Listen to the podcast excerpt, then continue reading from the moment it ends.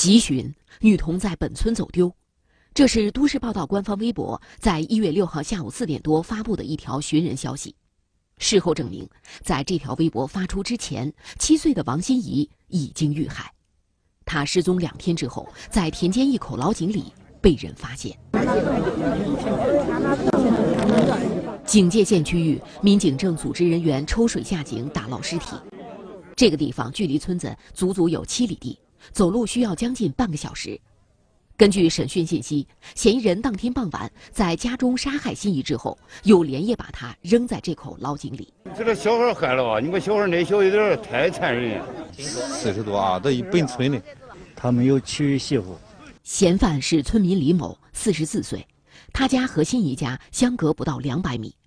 李某是村里出了名的老光棍儿，平日里给人留下的是老实巴交的印象。光他可待见小孩小孩们都可跟去他那耍，他也没有说对那小孩们起那不对、图谋不轨那东西是吧？更难以接受的是，嫌犯李某的母亲刚刚过世半个月，家门口挽联还在，丧事不久他就下此毒手。小闺女这个长得挺漂亮的，全部的人都心里面想着小孩都是太也个急了。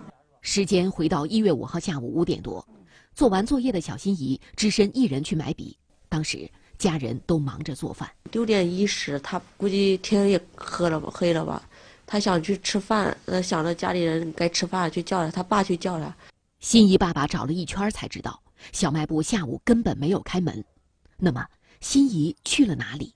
有个女的，她是去跟她爸买烟去小卖部，小卖部不是关门的吗？她看见我女儿坐了，一个人坐那里。出门半个小时，小心怡就这么不见了，家人赶紧报警。起初，大家都怀疑人贩子把心怡抱走了，直到民警挨家排查之后，李某进入警方视线。通过突审，李某交代了杀害小心怡并抛尸老井的全部事实。因为井底太深，经过八个多小时的抽水，小心怡才被从井中打捞上来。目前，李某的杀人动机和细节仍在进一步调查当中。